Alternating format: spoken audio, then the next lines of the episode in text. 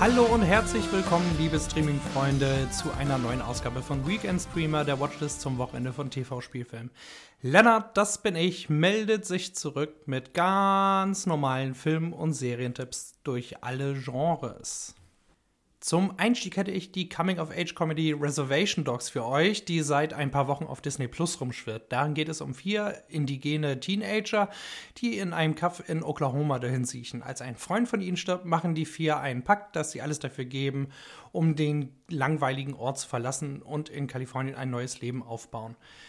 Und dafür rauben und plündern sie alles, was nicht nied- und nagelfest ist, um die Sachen zu versilbern. Schon der Titel der Serie ist ein Wink zum Tarantino-Klassiker Reservoir Dogs und da hört die Show noch lange nicht auf. Die Geschichte stammt aus der Feder von Taika Waititi und Sterling Hayo und bringt ganz viel schrägen Witz, Herz und auch ein wenig Gesellschaftskritik mit, ohne dabei zu predigen. Zusammen mit dem grandiosen und größtenteils aus Newcomern bestehenden Cast zeigt Reservation Dogs, dem das Leben zeitgenössischer amerikanischer Ureinwohner.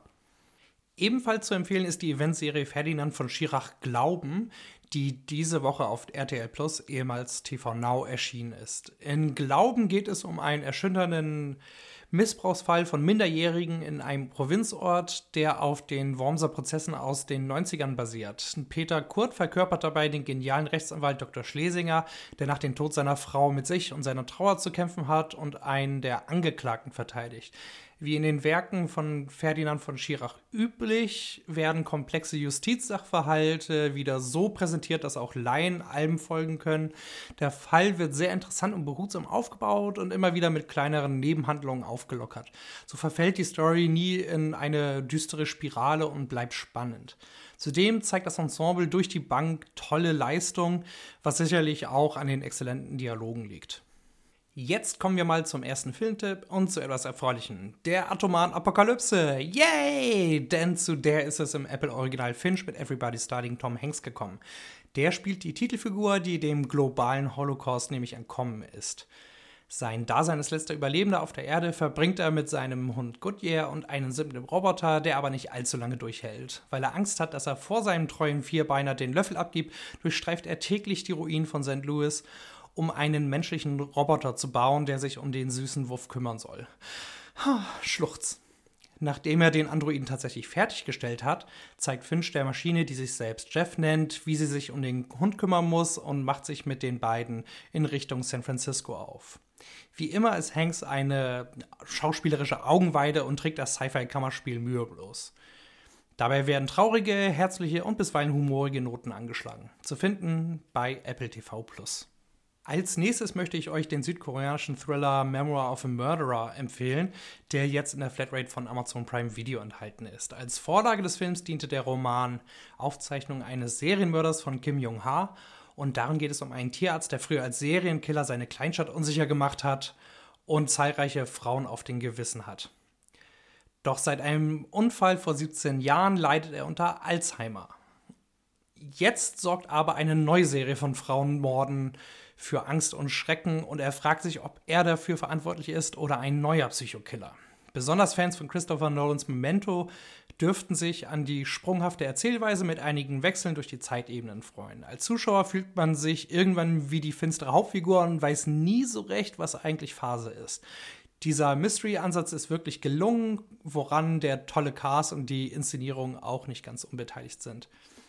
Zwischendurch geht es aber auch mal ziemlich grob zur Sache, nur zur Warnung.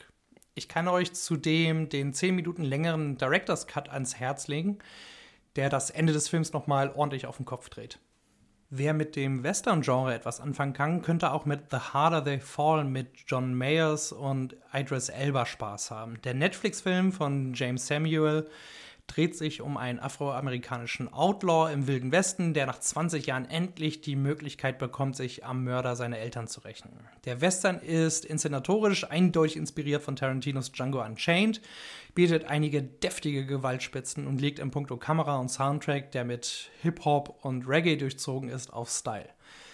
Mit den klassischen Western früherer Tage hat das weniger zu tun. Ein bisschen schade ist es allerdings, dass die realen Vorbilder und aktuelle Themen wie Rassismus im Verlauf etwas zu stiefmütterlich behandelt werden. Wer aber Bock auf Revolverhelden hat, dürfte unterhalten werden.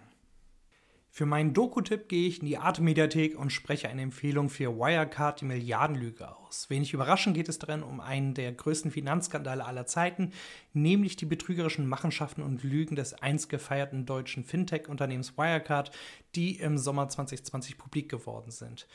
Der Dokufilm von Benji und Jono Bergmann erzählt den Fall detailliert aus der Sicht des Whistleblowers und seiner Mutter, die zehn und mehr Jahre versucht haben, Wirecard auffliegen zu lassen und lange Zeit auf taube Ohren gestoßen sind und um ihr Leben bangen mussten. Obwohl die Doku ein wenig die typisch deutsche Trockenheit mitbringt, finde ich sie gut aufgebaut, nachvollziehbar und spannend. Generell interessieren mich solche True Crime Geschichten über Unternehmensverbrechen und dergleichen etwas mehr als dieses Serienkiller-Gedöns, obwohl das auch seinen Charme haben kann. Und diesmal verleihe ich den Rohrkrepierer der Woche an die Sci-Fi Martial Arts Klospülung Jiu-Jitsu.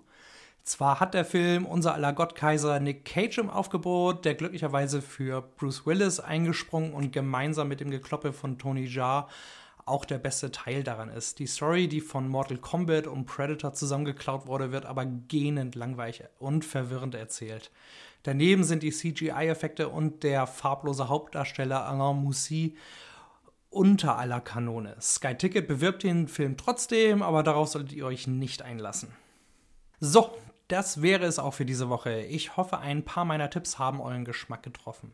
Wie immer wünsche ich euch ein erholt und unterhaltsames Wochenende. Bis nächste Woche.